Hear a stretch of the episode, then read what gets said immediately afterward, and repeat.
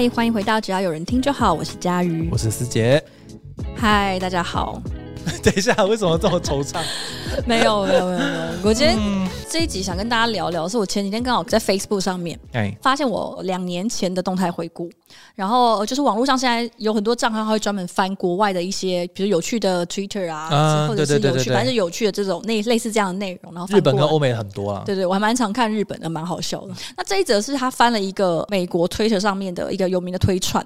啊，可能没有他有名啊，但是就是这个推串的内容，他是在讲说，如果你有去咨商，请转推这篇，并写下你听过最受用的一句话，然后让大家都能够得到免费咨商。就是可能咨商师对他讲过一句，可能很感动他，或者是让他有有被影响到的一句话，这样。对，就是有一个这样的网友去邀请大家分享，让你自己在做这个咨商的过程，然后心理咨商师曾经对他说过一句最受用的一句话，然后看的人就等于相对来说，就像得到了一句免费的咨商。这个 Facebook 的这个作者呢，他叫翻译吧，然后他就说他以下精选了十条热门的转推，然后希望可以帮助所有有需要的朋友。然后另外也邀请就是其他 Facebook 台湾的网友，如果有看到说，哎，你也有自己这样的一句话，那也可以在留言分享给大家。嗯，因为只有十条，那我们就先逐条来看一下好了。因为我觉得我后来今年在回顾的时候，觉得还是蛮有帮助的。哦，你说那些句子真的有给你一些？力量或者怎么样？应该是说，我觉得这些句子不见得到会给我力量，但是我会觉得它背后其实都有一个意涵在。然后这个意涵，我觉得对于保持一个人的正面的情绪，或者是保持他的呃正常的思考。或者是在你平常日常生活中遇到一些不开心的事情的时候，其实我觉得对让你尽快的从不开心的情绪中站起来，其实蛮有帮助的。理解，哎，他还是先做个警语啊，就是心理智商毕竟是一个专业，他不能用一句话去概括这件事情。但毕竟就是他们是自己人生的经验，去跟智商的这个经验里面，可能有一句话是特别打动他的。对，因为每一个人去智商的理由可能都不太一样。没错。那我觉得其实就像我们现在国内。我不知道，就比较有良心的公司，通常或是大公司，通常会要求或者是会提供一个福利，是你每年要去健检一次。一定的公司以上应该都有生理上的健检，对，就是一些身体会帮你测一些身高体重啦，然后心跳、抽血、验尿。啊、呃，你你有，我没有，是吗？对，我没有脂肪肝。我一直以为你也有、我完全没有，我其实蛮健康的 我其实健康的小海豹。在国外的话，我知道有一些外商公司，除了呃健检以外，这种生理上的健检，嗯、其实他们会提供每一个员工可能有固定的时数，是他们可以去申请免费的咨商服务。嗯、有听过这件事情？对，我知道，像是呃，我不知道台湾的微软，因为我朋友在日本微软工作，然后他说他觉得收获最大的就是他终于去启用公司提供的这个咨商服务。这个是呃，他跟外部的智商合作这样，应该呃，我不太应该会到公司办公室去做智商。我觉得应该是他们有一些合作的诊所，或者是合作的做有点尴尬。咨商室可能你到职，根据你到职的多久，可能会有一个时数是免费，公司会付钱。贵的其实，对，尤其是在国外，在台湾应该一个小时，如果我们之前也有分享过，如果是专业的，可能也都是两千以上。对，但是如果你愿意接受实习心理师的服务的话，就有机会只付场地费。那场地费可能就是一个小时，可能四五百就有机会。嗯、对，那总之我朋友说，他去年人生最大的收获就是他终于启用了这个服务。我觉得可能因为一般情况下我们不太会想要主动去接触咨商，然后一来是贵嘛，那就算是免费的情况下，可能也不见得有人会觉得说，哦，那我就去把它用掉。或者是我一定要去像固定健检一样，就算我没病没痛，我也会觉得每年要关心一下现在的状况。所以我觉得公司把它变成一个固定的福利，这件事情是很棒，因为它等于是不是说单纯只是给你这个这个资源跟钱，而是这件事情是日常需要的事情。对啊，就是它是一个正常化的事情。你每年都会想要去对生理上去做一些健检，可是好像我们就觉得心理上的东西就没有必要。好像每一年，如果你没有真的发生什么重大的状态，我们就好像就不用理它。社会氛围没有到那个程度，就大家还是会觉得说啊，我去看是不是代表我我不正常？对，或者是要到严重或者是糟糕的情况，我才要去呃寻求专业的帮助，不然我就是哎、欸、靠自己，然后我看就没有日常保健的概念，对，睡个两天，然后喝个酒，嗯、好像就没事了。对，对，然后他就说他就是启用了这个咨商的服务，然后真的去跟咨商师就生活上一些可能他比较困扰，没有到严重到他觉得他必须要求助，嗯、但是确实他是有在烦恼思考的一些事情啊，嗯、包含像是呃工作啊、职涯或者是感情啊。往下一个阶段什么，然后就跟智商师聊一聊，然后他就觉得哦，帮助很大，然后就是他说他出乎意料的觉得帮助很大，对，所以智商之后，他甚至也带了他的另外一半一起去做那种双人的智商，嗯，对对对，然后就由第三者的角度，然后给予一些他们呃关系上的一些建议，然后他们后续也有照做，然后说确实有改善了他们之间的情况。他们两个情况不是说很糟，只是他们可能常常在针对差不多同样的事情，常常在争执。这也是日常关系的保健呢。对对对对对，然后他就去做这件事情。然后我觉得刚好我最近在看一本书，它叫做《项羽骑象人》。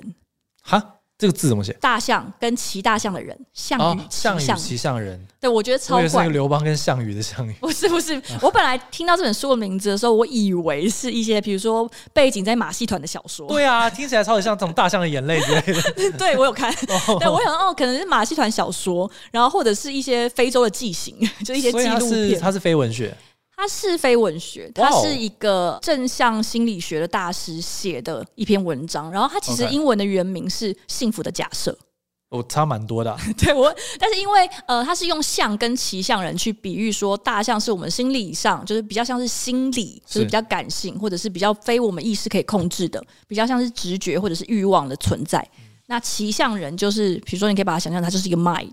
然后比较理智，我们的人生其实就像象与骑象人之间的拉锯或者是协同，等于说有点像是理性要去引导某部分的感性的部分吗？对，我觉得我他说一般情况下，我们可能都会以为说，我们必须要用理性去引导我们的感性，或者去压制我们不理性的那一面。对，但实际上人的理性比我们想象的还要无助。基本上，其实我们当然会在大象就在感性的情况下没有爆发的情况下，理性是可以引导他做任何事情。但如果他真的发狂，理性也只能对于激情妥协。这个是大头管不住小头。对，他说，但是这个是很实际的，就是大家很常会觉得说，理性好像常常都会在关键的时刻，或者是一直不断的输给不理性，或者是输给感性，然后或者是知觉之类的东西。但是他说，这个就是很真实的事情，就是你不需要为此而觉得说，为什么我又做不到？OK，对，他说，因为就是做不到。你可能会告诉你自己说，啊，我今天开始要奋发，呃，但你晚上就又躺在那边看电视。因为他自己也是这样，他说人就是这样子的一个动物。嗯、实际上是你必须要安抚，要去承认这件事情，对，你必须要安抚好你的情绪、你的感性。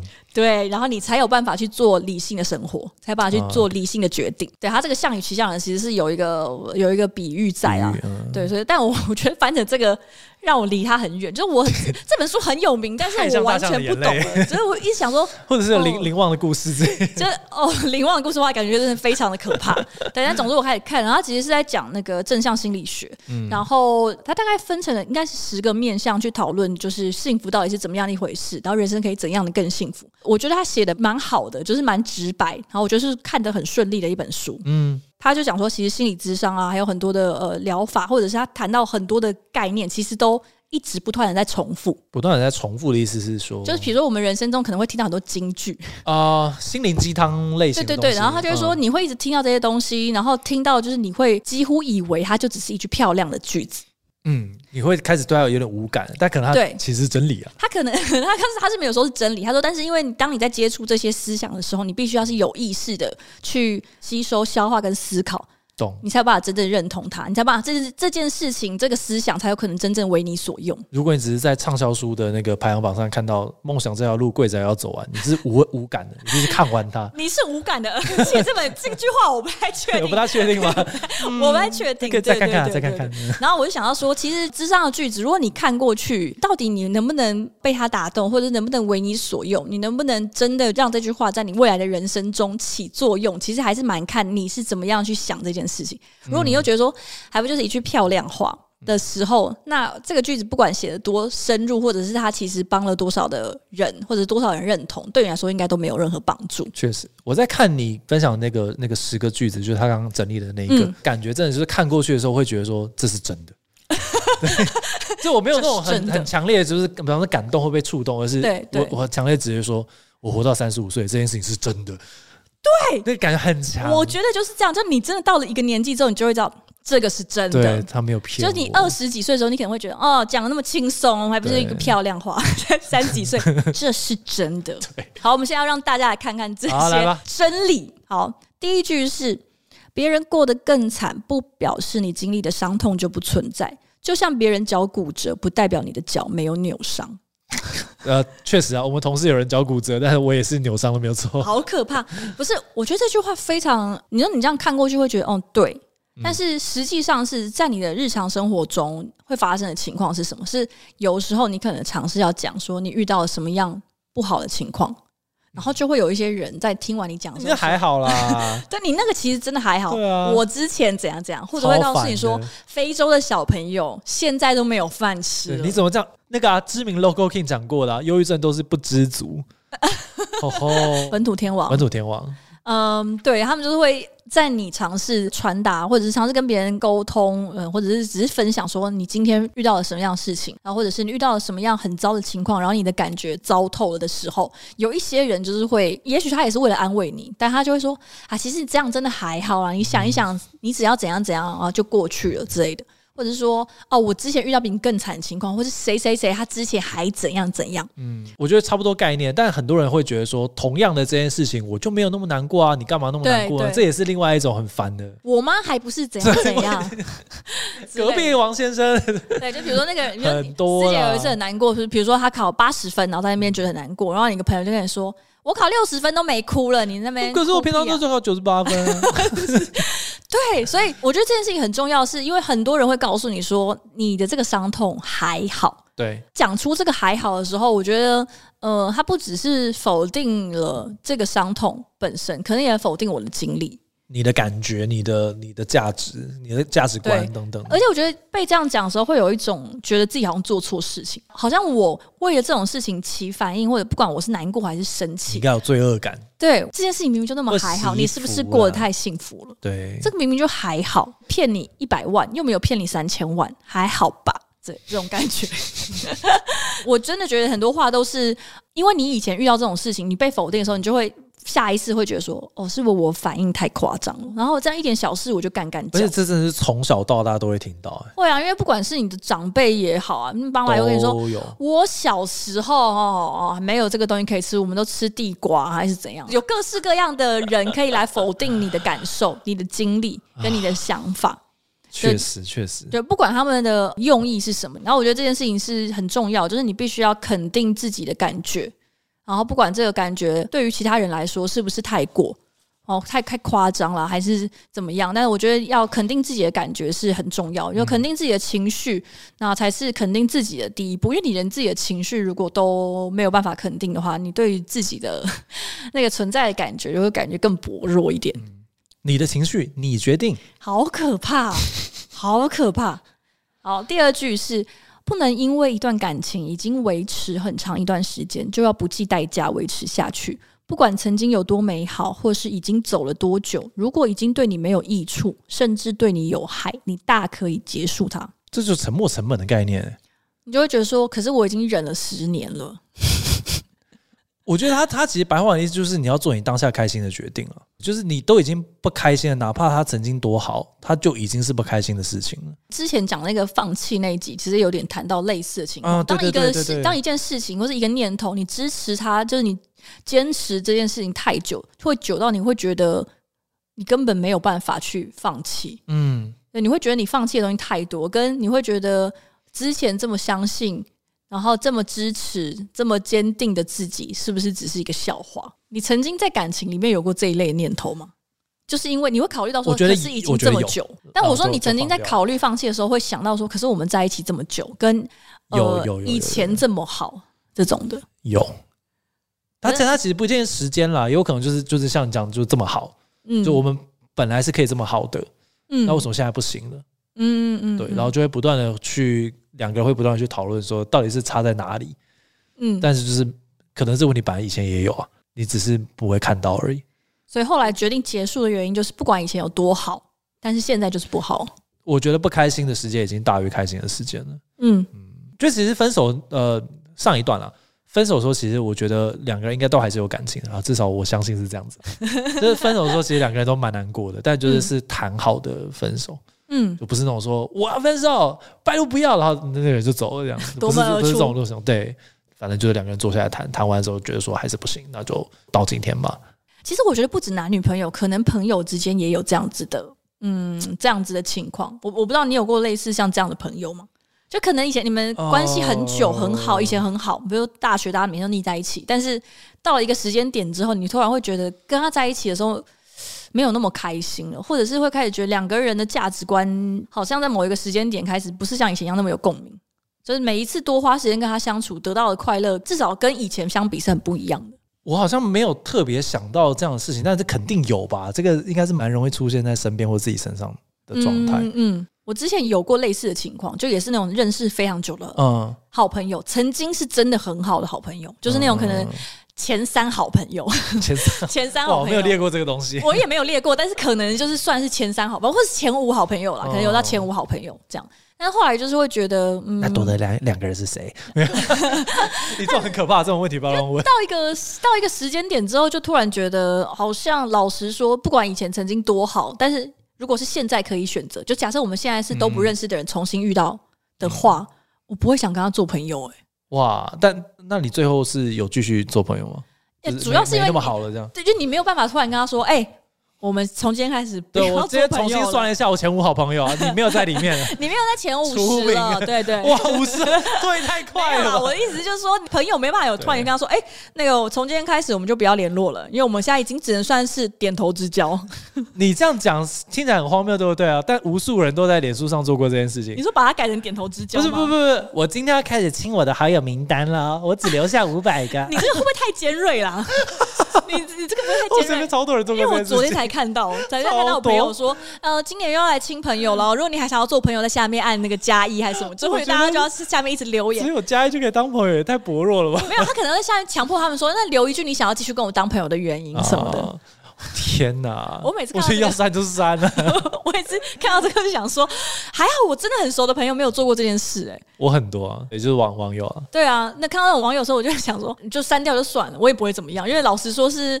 他删掉我，或是我删掉他，都我想我应该对彼此都不会造成伤害。好，但讲有点有一点点尖锐。其实我们在网络上会有很多，就比方说同样是创业的朋友，或者是呃因为工作上面有互相的需要，比方说互相宣传啊之类的，嗯、然后成为朋友的。他每次在发这个的时候，我都从来没有回过。我心中想的就是：你敢删我吗？我想应该是不敢了。对啊，可是真的都没有人删掉吗？你没有啊？你有没有啊？你有曾经发现自己被人删掉好友过？也是没有，我就我就个人就不是很在意这件事，因为你没有发现过，对不对？对，但我都还是看到他的文。因为我有曾经有一个朋友，他在跟我聊，他以前说他忘了给我看他哪一个同学还是什么，然后他点进了页面之后，发现他发现他被那个朋友删掉，而且还是要跟你讲的时候按进去。哎，你看，哎哎。就是他，然后突然就是哎，掉出了五百强，然后我就觉得，我觉得蛮尴尬，可是又有一点好笑。对，而且这件事情我在有点好笑，呃，两三个朋友身上都发生过，就他们都发现自己被对方删掉，然后可是他们都坚称哦，应该是不小心，不小心了，不小心了。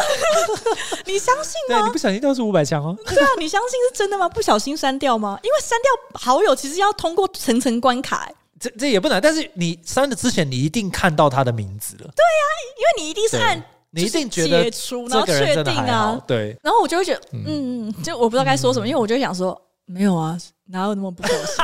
这个世界上没有那么多不小心的啦，你就诚实面对这件事情，有差吗？欢迎认识我的朋友，赶快去检查自己还是不是佳宇的朋友哦。我没有在删好友的习惯，而且佳宇几乎不发现有文。其实我我也是，我几乎从来不发现有文的。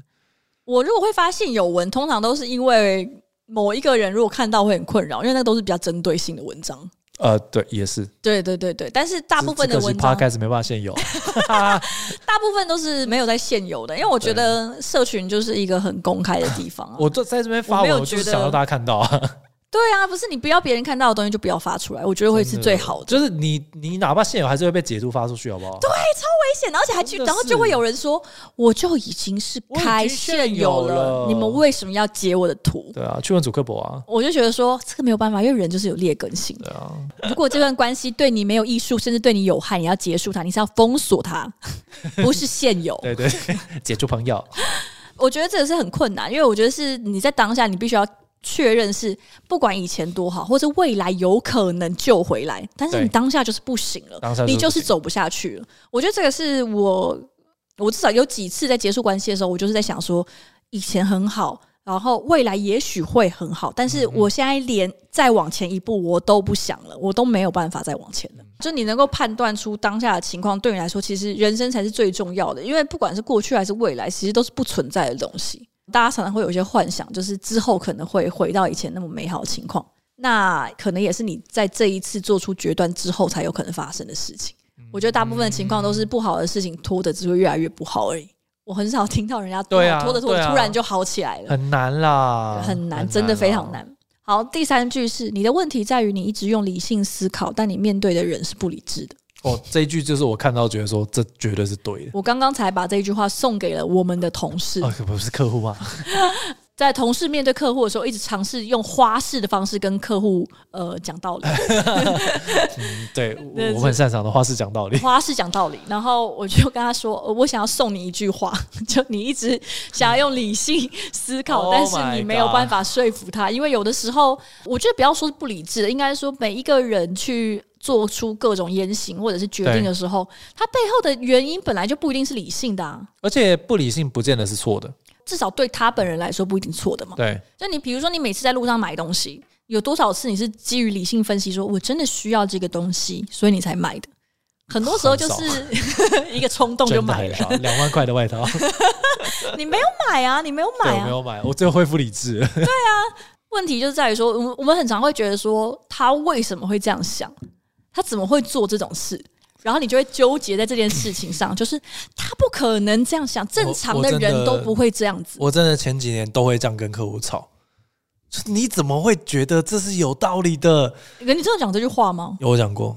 那他说什么？就真的有道理啊。反正就是他老板不想要，然后我就一直讲说这个东西真的是太没有道理了。我说我的逻辑全部都列出来，我的理由有三点，你的理由是什么？你讲啊。嗯。然后他就说。但我老板就是这样觉得，我就说你没有办法说服你老板的话，你让你老板来跟我开会。他说你那么凶，我不敢让我老板跟你开会。之后就真的没有开那个会。然后呃，我刚好在看那个《项羽骑象人》里面，其实有一句话说，其实人做决定很常是一瞬间的事情。嗯，如果你再去找理由给他，你去追问他，他才会用语言的那个脑去生出一个方法给你。他是负责帮你想借口。哎，这跟我们那天谈到那个创意入门，他其实也讲过类似的概念。是啊，你已经先喜欢了，你才找理由。对，就但是那个理由有可能是真的，但是很长，他就是只是为了这个喜欢，或者为了你的这个决定去服务而已。嗯、所以你尝试用理智去说服他是没有用的，因为你的理智是动摇不了他的决定，因为他就是喜欢，就是讨厌，他就是不能接受，或者他就是一定要这样做。你继续追问他理由，甚至是你把他的所有的理由都打翻打败好了，他也一样不会认同你，因为在根本上你们可能就其实不是站在一起的。嗯。我觉得这一句话对我来讲是感触特别深，我应该要刻在我的桌面上。我觉得就是大家去讨论创意或内容或者是行销，它多少都会有点主观在里面。这个颜色的好不好看，这个文字啊优不优美，到底有没有办法打动我们心中想要的受众？我的想象跟他的想象就不一样。嗯，所以每一次我都觉得说我就是那个理性的人，然后我觉得事后想想，其实有时候你越这样想，越容易落入一个死胡同里面。而且就是这有两个想法，第一个是你觉得你自己才是那个理性的人，就是这件事情，对，这不一定是真的。对，你有可能本来就不是这个这个理性，因为我也可能有一个我自己的主观或感性，先做了这个决定，我才给自己很多理性的理由。嗯嗯、对啊，你的大脑也只是在为你的心服务而已，有道理。而且就算是事实上，就是日常生活中你要面对，就是就算你是理智有理的那一位，又怎么样？呃，突然想到我朋友昨天跟呃公司提离职，哦，是对，然后他今天要谈那个最后工作日嘛。然后就跟他主管说，因为根据劳基法规定，昨天提，那他可以工作到时间是往后拉，然后可能一个月时间是合乎法规的。然后主管直接对他生气说：“我是你的长辈，你不要跟我谈什么情理法、情理法。”哇，哇，那怎么办？就傻眼。呃，有一段关系，如果就是之前再怎么好，那现在已经是不好的状态，就要立刻说分手哦。而且情况是他很理性，要跟他讨论这件事情，就立刻得到这个反应，直接跟他说：“不要跟我谈什么情理法啊！”好可怕。然后他说超为难，因为他只是提个离职，然后就一直。不断的被情绪勒索。如果他这个时候在纠结说：“可是我，可是这个劳基，你看这条法规定，有这件事情永远都卡在这边，而且没错，原因就在于说对方不讲理，而且他现在摆明就不讲理。那如果是你会怎么办？嗯，可是我故乡的妈妈在这等待我回去，就是用另外一种就是 更非理性的方式。我是回他说：你可以跟他讲说，你不是我长辈，你只是比较老。哇，等一下，等一下，他应该不会听我的啦。呃，希望你不要对你的主管这样子啊。对，他应该他应该不会听我的，我不知道后来怎么样，但是我觉得这件事情三号一定会做结束的啦。我是觉得应该就是会发牢记法的方式走，只是可能会变得非常难看而已。就是会撕破脸。那也没办法，祝福这位朋友。对，然后下一句的话是我们同事 Vicky 说对他当头棒喝的一句话。当头棒喝。对，这句话是，就算你把每件事都做对了，结果还是有可能出错。这两句就是上一句跟这一句是我我看完全部最有感觉的。嗯，因为这一句也跟工作很有关。你就只有对工作的东西有感？对，我后来想想看，我觉得有点羞愧一点，就是这件事情。嗯、我所有有感觉都是我觉得跟我的工作经验有一些连接。嗯嗯。我觉得，尤其做社群这件事情啊，就是你，你太容易想完之后就觉得说，看我真是天才，这个点子真是爆干屌，就做出来就就还好哎、欸。嗯。但是我觉得很难过，我的那个挫败感其实会来得非常非常的快。嗯。然后，但是我后来就觉得说，这个，哎，真的是有时候没有办法决定所有的事情了。人人生常常是这样子啊，因为对啊，Vicky 说，之所以觉得这句话对他来说最有帮助，是因为比如说他事情。呃，不如预期，比如做错，或者是没有做好的时候，或者是他会觉得这件事情没有照他一开始期待的那样子发展的时候，他就会忍不住去想，是不是在哪一个环节他没有做出正确的选择。是不是那一天，他如果不是讲这句话，而是讲另外一句话，嗯，或者是如果以工作来说，这是什么恋爱游戏的？他真的是这样想的。我我猜他，我猜他想的也是跟关系比较有关系，但会不断的质疑自己啊。对，他会觉得说，是不是曾经有一个时空，我是有机会把事情做对？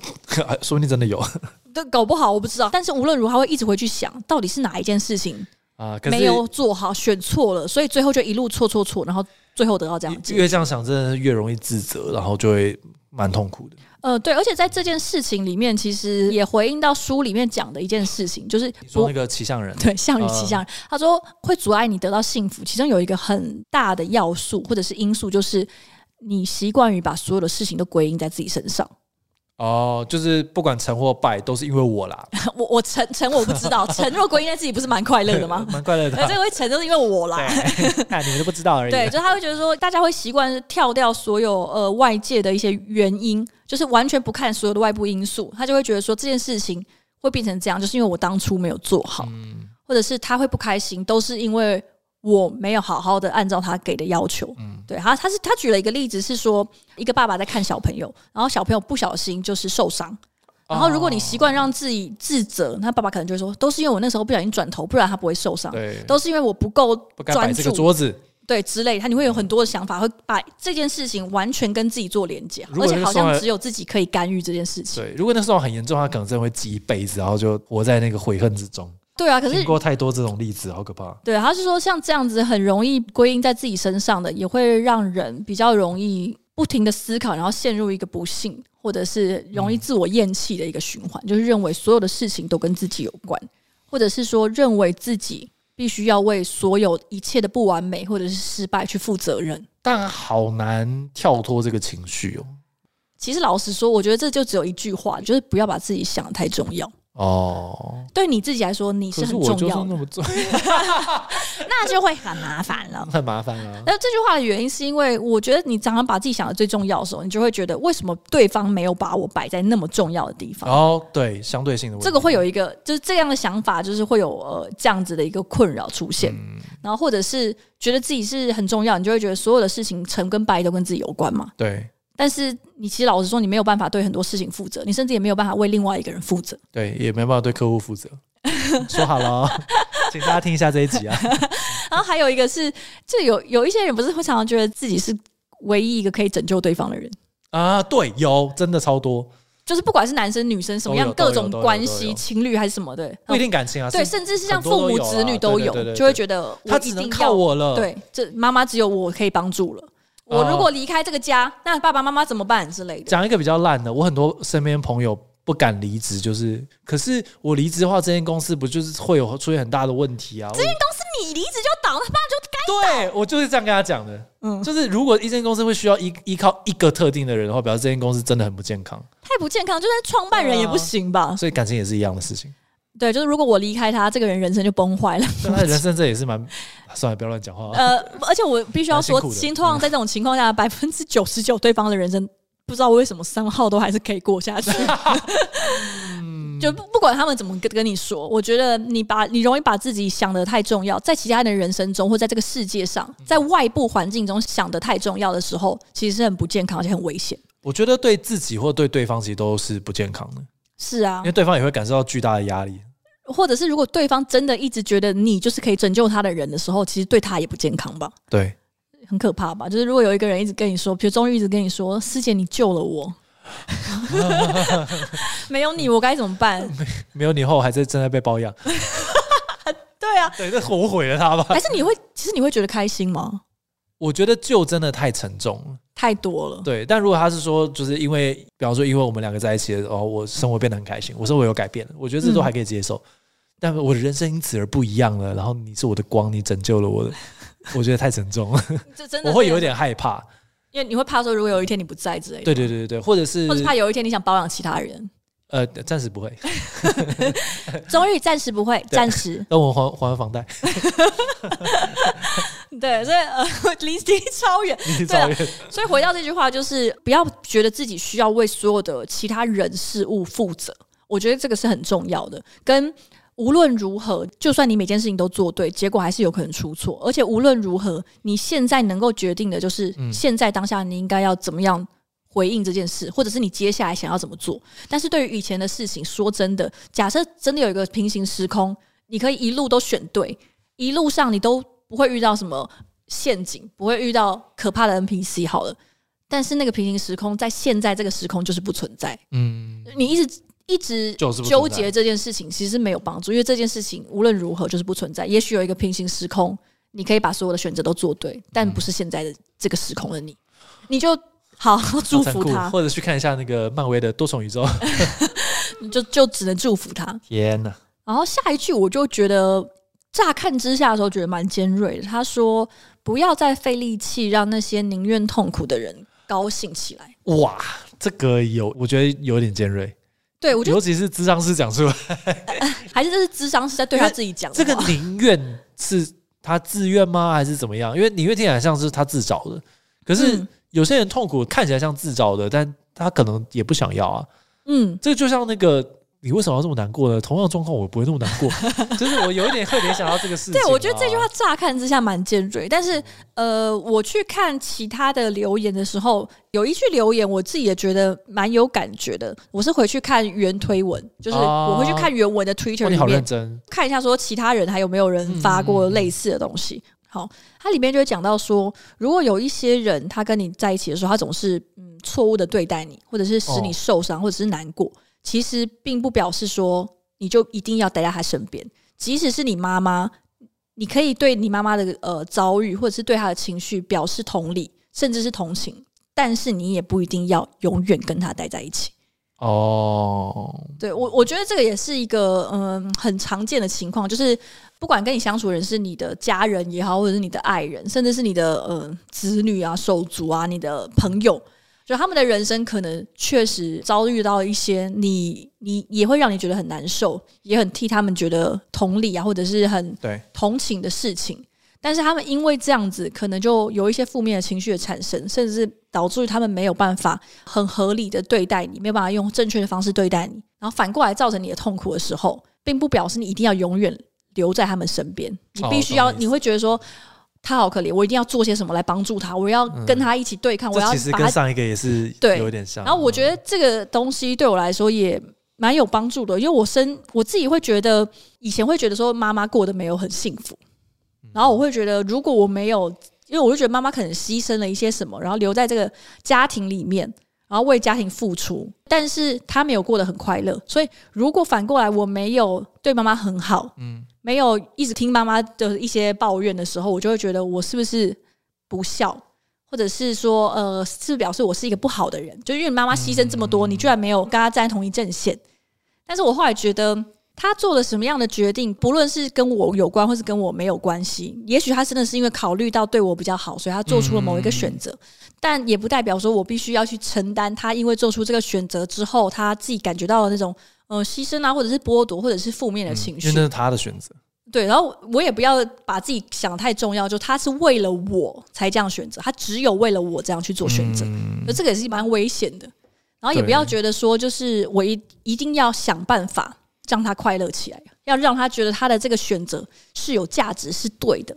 呃，就是大概讲一下我自己的情况，可能像这样，但我觉得一定很多人有他自己的例子。对，所以你会觉得你想要为这个人做些什么，你想要帮他打气，想要支持他，想要让他快乐起来，嗯，但是他就是做不到的时候，你不要觉得说这是你的错。我我觉得其实这个对于旁观者来说，其实很消磨。对。真的很消磨，所以他这边讲的说不要白费力气，因为可能翻译了，我不知道他原文是什么。应该是说不要把这些责任都推到自己身上啊。对，因为如果是老实说，我觉得一个人能够好起来，或者是他现在处在什么样的情况，你能够使的力并没有那么多。我不会说是没有帮助，但是可能不是你想象的那么多。对，所以我觉得当你想要做的太多的时候，其实就会伤害到你自己。任何事情都一样。对，我觉得。总之，就身边有一些就是比较忧郁形象的朋友，然后其实几个朋友在同一个群组里面讲这件事情的时候，就是大家都会希望他能够好转，很开心啊，劝他去看医生啊，叭叭叭这些事情。但当我们一直讲，其实都还是没有起色的时候，老实说，就是大家压力爆炸大。你说你们其他的人，其他人压力会爆炸大，对啊，所以我觉得可能有时候真的也是不要把自己看得太重要了。嗯。我自己有一个朋友，不是很熟，真的就比较像是认识的人这样。然后他们是另外一群朋友，那我们可能很偶尔的时候会，如果群组比较大的时候才会一起出现。嗯、那就是一样是里面有一个，嗯，有一个朋友就是经历了比较长的一段时间的情绪问题。刚开始的时候，他身边的人其实都很努力的在支持他，但是因为大家都有自己的生活，所以总是会有漏接的时候，所以当事人状况比较不好的时候就爆炸。也有可能是因为他期待的被对待的方式，当时其他的人没有办法，没办法给，对，没有办法给。呃，不论是他是可能真的资源上，或者是时间上不允许，或者是他们就真的只是想错了，就是你我想给的跟他他想要得到不一样，总是会有这样。就是我觉得我的做法是比较正确的，嗯嗯，但是另外一个人可能不觉得嘛。但我猜，其实里面还是善意啦。但是，总之，他当事人就非常不能谅解，所以后来那一群朋友好像就因为这个原因，就有一点点分崩离析了。对于他们其他人来说，后来私底下了解的情况是说，其实他们也非常痛苦，因为他们也是很努力想要做些什么，然后被指责的时候，就是因为他当事人会指责他们说：“你们都没有真心在为我着想。”可能他们都已经尽了他们能够尽的最大的努力了，这就回到第二句，不能因为一段感情已经维持这样子。对，所以后来、就是、到底是互通的、啊。对，据说他们后来就是没有办法再联系之间。对，然后我觉得对他们来说，就是他们最后做出来的选择，就是感觉起来，至少他们的付出不是能够让他感觉快乐或者是好起来的关键。嗯，以结果来说，比较徒劳的努力。这个我有点想要先跳过一句，往再下一句，我觉得超级像。嗯、他说：“别人全心全意对你付出的爱，不见得是你想要的那种。这并表示，呃，对方不够努力或者不够爱你，而是他们已经付出所有，全看你接不接受。”嗯，但是全看你接不接受，我觉得这个可能讲的也是有点太过率性了。可是其实我觉得跟刚刚那个情境其实也是蛮接近的。就是作为那个被关心的人，你可能没有办法感受到说你有得到你想要的，但并不表示说他们不够爱你。这个也是我前几年想通的一件事情，就是我小时候真的会觉得说，嗯，爸妈都没有用我想要的方式来爱我，就是，但跟他们不爱你是两件事情。就是我没有特别去下这个判断，就是他们爱我或者不爱我，可是我会一直觉得说，他们都没有用我想要的那个方式来爱我，然后我就只有执着于我没有得到我想要的爱，对，我想要的对待，应该是一个月十万，对呀，怎么会这样子？怎么没有好好赚钱？我觉得不管在父母之间啊，反正就是你，你对关系，如果你有一个期待的时候，你就会一直用你的期待去压迫对方，会觉得他没有做到这一点，那他已经不爱我，因为我想象中的爱就是这样子。你没有办法去理解说，呃，每一个人爱的形式是不一样的。当你抓着自己想要的爱或者是期待爱，然后一直去指责对方的时候，其实这是是蛮缘木求鱼的，其实是蛮无理，可能也不会也没有到无理取闹，但是我只能说那个是很无奈的一个场面，因为他就是没有办法给你。你想要的那个爱，但从另外一个角度来讲的话，也希望大家可以去听听我们有一集叫《爱的礼物》，就是你、欸、你给的跟对方想要的是不是有办法对得上呢？那我觉得他讲的也很好，就是你可能一直揪着说你一定要给我我要的爱，因为我觉得那才是爱，别的爱都不是爱的时候，呃，如果他可以配合，那就算了，那可能还算是一种沟通跟协调。但比较长的情况是，其实对方真的没有办法，他已经倾尽全力了。对，也许他能够给你的爱不是你要的爱。但是你可能没有办法改变他诠释爱跟对待你的方式，可是你可以选择离开，你可以选择不要接受，没错，或者是你可以选择谢谢，但是先不要。对 对，你你不一定是否定他嘛？对对对，你不要否定他的爱，但是他可能是真的爱你，你也不用去否定他的爱。但是无论如何，那不是你需要的爱，所以你是可以离开的。所以反过来也是，就是你给的爱，对方不要的时候，你也不能一直说我是真的爱你，哎，我都有做这些做些这些事情，这哪里不算爱？但是对方一定也可以拒绝你，因为对对方来说，你给的不是他需要，不管你有道理，对，不管你给的多多，不管你是不是。寄了一个变态纸条，上面写 “open it”。喂喂，对你，我觉得你这是两件事嘛，就是你必须要接受说对方给的爱不是你要，你也要接受有时候你给对方满腔热血的爱，对方是不要的。但是无论如何，就是他不可以一直 judge 你说你这哪算爱呀？爱我的话，你至少要做这个做那个吧。但是你应该要可以接受他说谢谢你的爱，但是我不要这个，然后那我我不要，我要我要离开这段关系。我觉得这个也是双方都要做到，因为不然就只会变成双标仔而已。那佳玉告诉我们的听众朋友们，你需要什么样的爱呢？你说我吗？只要五十块就可以让我们知道。答案比我上抖内我们。对，所以我觉得这个蛮重要的，就是你要去肯定说对方可能已经尽了所有的力。但是不是你想要的？我觉得这是两件事情，就是你没有必要说你一定要接受，然后接受就是肯定，你肯定他的爱就表示你必须要全盘接受。嗯、我觉得这完全是两码子事。对，好，那跳过这一段，我们回到刚刚被跳过那句。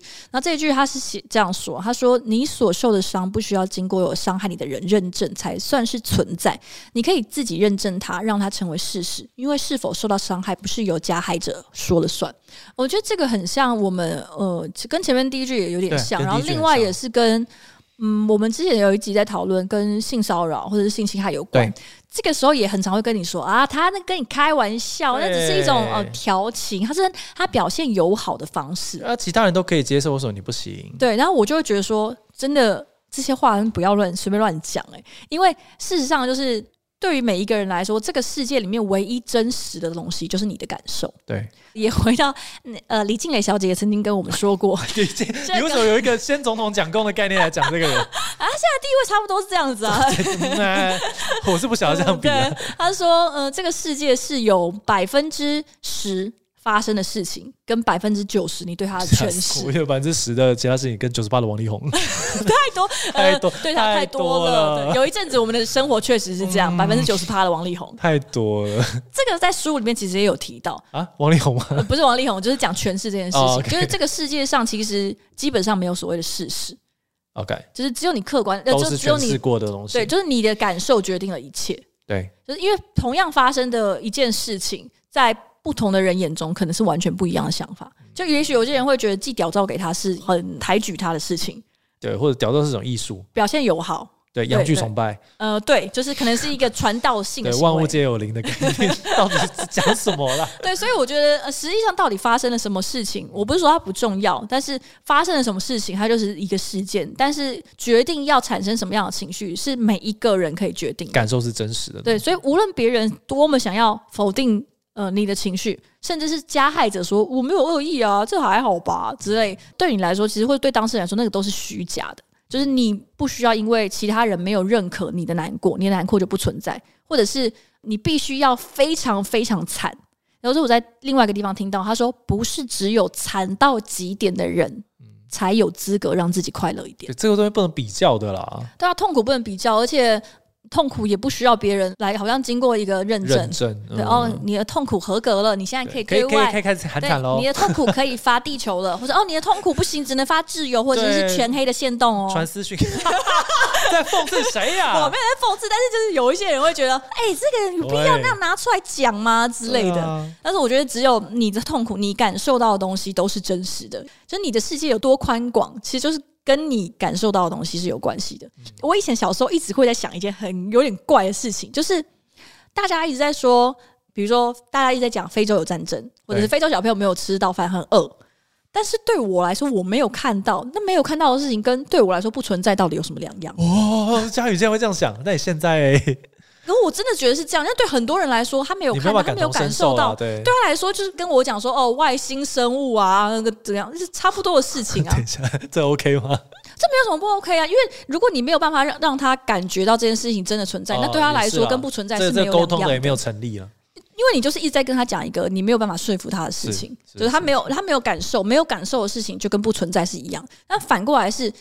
只要你有感受的事情，对你来说是真实。有些人可能就真的觉得有外星人啊。等一下，怎么过来的？你是接收到什么电波？没有没有，因为我就是觉得，其实你你的世界长什么样子，跟对于你一个人的世界、一个人的地所谓宇宙观是什么样子，其实甚至是不是事实都不见得有关。哎，对啊，所以我对我想对很多人来说，是不是事实真的没有关系？对啊，因为只有你所相信跟认同的东西，才会成为你这个世界里面像是真理或者是事实的东西。但是永远都要记得，那个就是你的世界里面的东西。没错，有些人就会相信老高啊。好，我现在往下看。呃、这个可能是本 本集最严上的地方。对，好，下一句是说，认识新朋友的时候，不要想着要让对方喜欢自己，而是想想你是否喜欢对方，或能不能跟对方相处得来。与其着重于别人对自己的评价，不如仔细思考你对别人有什么评价。我觉得，我我好像可以理解这件事情，就是，嗯，老实说，我们这么社会化的人，其实有时候会下意识的建立一个你知道。讨好性格，嗯，就是会希望大家，尤其是第一次见面的人，会留下很多好印象。人就是喜欢大家喜欢自己嘛，嗯。但有时候会为了这件事情而有一点点偏偏离掉你原本的轨道，嗯，对。然后就会变成说，那如果他真的变成你朋友的时候，你就要不断的维持那个原本的那个，哦，对啊，好辛苦哦，原本那个人设很辛苦，对啊。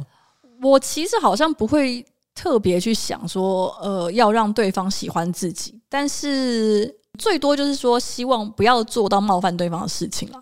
那对啊，也不用刻意冒犯对方，也是有点辛苦了。但是我蛮常在想，我到底喜不喜欢这个人？哦，这样子哦。或者是我蛮常会在想说，这个人看起来有点太用力了。呃呃呃，其实我们生活蛮容易出现在这方面过得很用力的人。因为应该是说，可能人到了一个年纪之后，你就会发现，这么多人喜欢你也没有用，你就只有一个啊，你的时间是这么有限，好友上限也是有限的。五千个，就定时要删友，请大家留言加一哦。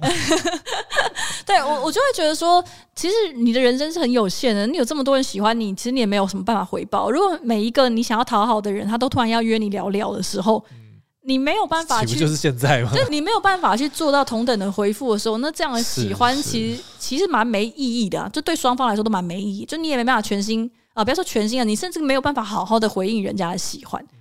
所以我真的会觉得。最好的情况就是你不需要太勉强自己，不管是被喜欢，或者是喜欢，或者是给一些东西。比如有些朋友就是很需要师姐给他们一些商业上的建议，但是如果一你的朋友一直都是这种人的话，那也蛮困扰。对啊，但是没有给钱的时候，你就会觉得其实是一种压力啊。有时候我觉得大家比较年轻的时候，你可能会很希望被大家喜欢，然后好像有很多朋友，真的好像一呼百应，揪团什么都很容易。但是长大之后就会发现，你光是要维系这个人际关系，要投入的心力实在是太多了。对，不管你是假装被人喜欢，或者是你真的被人喜欢，你会发现被人喜欢其实是一个很大的压力。我我觉得我好像还没有完全跳脱这件事情。嗯，就是我还是很希望大家喜欢我，然后就会导致我现在是一个社群相怨的。可是，如果大家对你的喜欢要换实质的东西的时候，就会很困扰。对，如果单纯只是喜欢，当然没问题。对啊，就是如果他们只是喜欢你按他的贴文赞，哦，呃，这个我就觉得就算了，有一点点。那可是他们会回应说：“师姐，你怎么没有按？还没按呢？” 对啊，这是不是就会觉得压力很大？不是只是点两下吗？这么轻松的事情为什么不做呢？对啊，好可怕，这压力还是很大。对，我我我觉得就是，呃，与其说不要想着要让对方喜欢自己，想着自己是不是喜欢对方，真的就是去考虑一下，说你到底能够为这段关系。就是带来什么自在才会长久啊。嗯嗯嗯，就是不如仔细思考你对别人有什么评价。如果你对这个人的评价是好的，我觉得你在一个比较自在自然的状况下，你应该也可以表现出比较适合的。但如果这个人就是不喜欢你，他就是没有想要跟你发展任何关系，或者他就是在他看来你就是普通。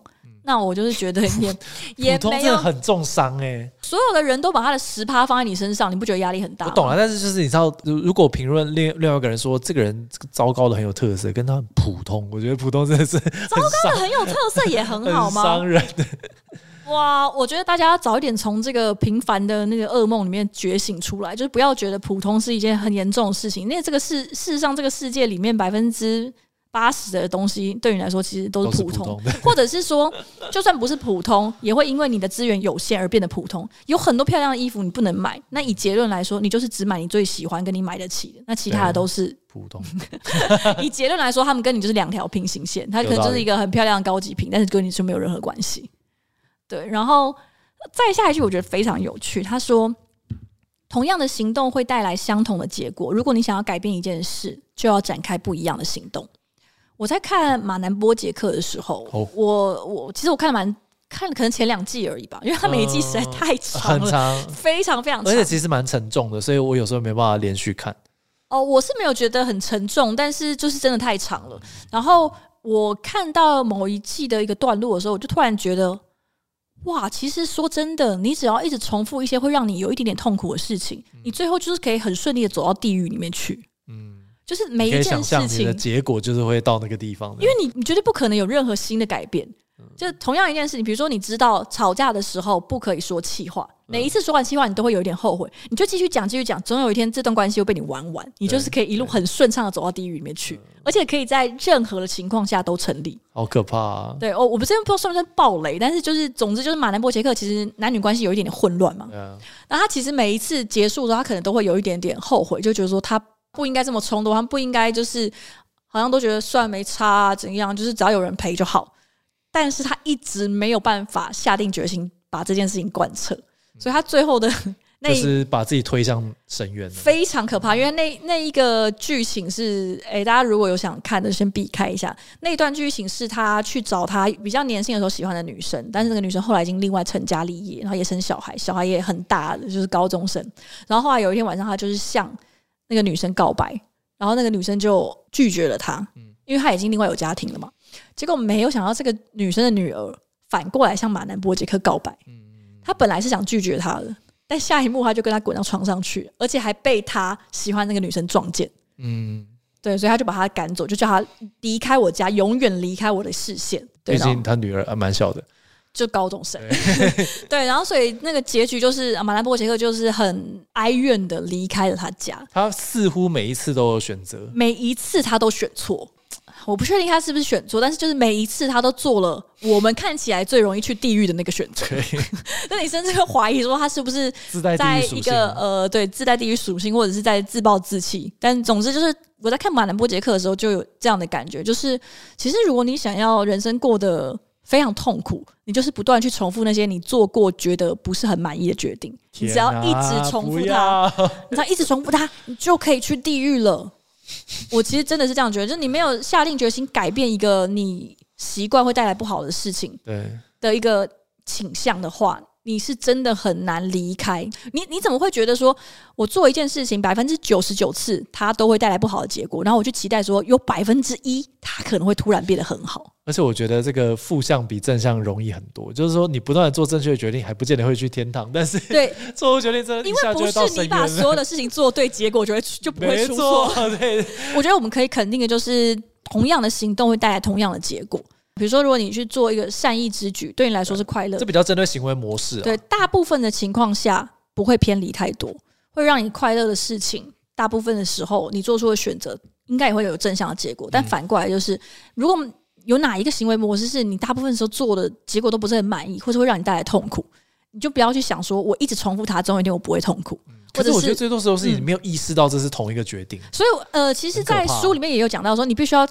看清自己的行为模式是什么哦，因为你如果没有看清自己的行为模式，你就真的是凭本能你在做事，你就会一样的，你就会一直选择你最习惯或者是你最呃容易、最没有困难做出的那个选择，那就会是差不多的选择。所以，如果你有想要改变你的人生，你至少先从改变你的习惯开始，但不保证是好或是坏。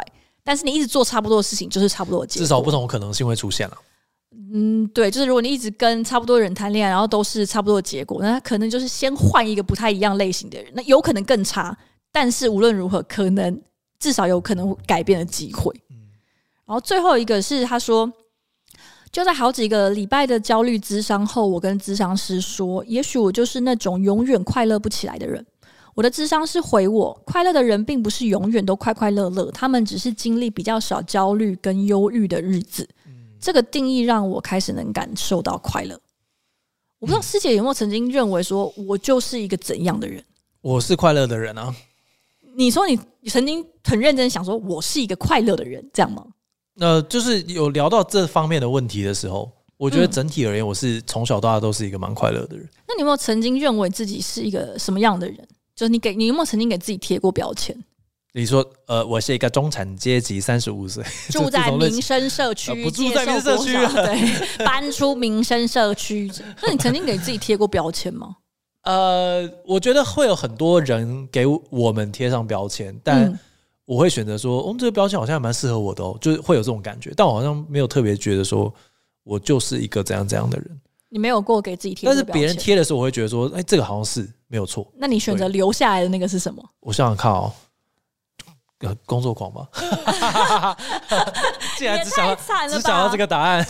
因为我觉得我们虽然常常讲说大家很喜欢给别人贴标签，对，但是我其实反过来觉得大家也很喜欢给自己贴标签。比如有些人会说，反正我就是这么烂。啊！但是我其实觉得这个在很多时候，它有些时候是一种态度，它不见得是不好的。对。但是有些时候，如果你习惯了，反正我就是这么烂的时候，其实可能会对你自己造成伤害。而且你选择把它讲出来，我觉得也是一种，就是很多态度吗？其实我觉得大家每发一篇文都在。给自己贴一些你的人设、你的标签，其实多多少少都会有啊。这是我关心的事情，这个不是我关心的事情。嗯嗯嗯，因为他其实讲到说，人的心理暗示是很强烈的。我们可能在进行一个心理实验之前，跟他说：“诶，你不可以想着大象哦。”就接下来，他就是会非常容易想到大象。明明你不要跟他讲，他就不会一直想到大象。对。所以，当你已经很明确的告诉自己说：“我就是一个怎样怎样的人”的时候，你就会更倾向于。往这个方向去发展，对。所以，如果你告诉自己说“我就是一个不快乐的人”，那可能确实你也很难快乐起来，因为对你来说，不快乐是比快乐亲近你的事情。嗯、但我觉得也不用特别一直想着说“我是一个快乐的人”之类。棒棒。对，那因为这样，我猜可能在你真的不快乐的时候，你也会有很大的自我矛盾。我我怎么可以不快乐？我明明就是一个快乐的人之类的。我我觉得那个压力都有点太太沉重，所以我是觉得，与其说。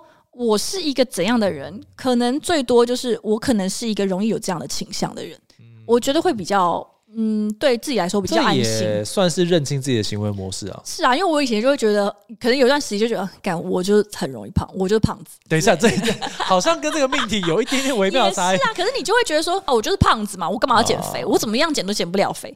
但如果我只是一个，我是一个容易发胖的人，可能就会比较有动力，欸、因为微妙。我好像曾经还发过一篇文，就是在讲这件事情，就是你要怎么样不把自己用贴标签的方式把自己设限。我觉得这个是很重要的事情，就是你可能是一个比较容易做某件事情，某样比较容易做某些选择，比较容易有什么样的倾向的人，但不表示你就是百分之百要这样子做，对，你就一定要这样子做。我觉得这个是完全是两件事情。然后，如果你一开始就认为说这个世界就是分成两种，一个是快乐的，一个是不快乐的人，那因为我就不是快乐的人嘛，所以我当然就不会快乐。嗯，对，我怎么可能快乐起来？但是我觉得，对于那些被分到快乐的人来说，他们可能只是不管是因为基因或者是环境，他们只是确实比较容易快乐，或者他们比较容易待在快乐的情况里面，但并不表示说他们就真的完全没有快乐或者不快乐。与其说那是一个人格特质，倒不如说他就真的只是一个情绪的状态。对啊，我觉得可能对大家来说比较自由一点吧，不要那么大的压力。因为我觉得被分到快乐那边的人也蛮痛苦的，啊，就会吧。他身边朋友就讲说：“你不是快乐的人吗？你总会因为这种事情这么难过？”到底谁会给自己贴一个标签，说我是一个快乐的人？对，好可怕！哦在那个 Facebook 的状态栏就写 “AKA 快乐的人”。但我真的有，我最近在看那本书的时候，我真的也有想说：“哦，我其实好像也是一个快乐的人。”嗯，就我是一个比较容易快乐的人。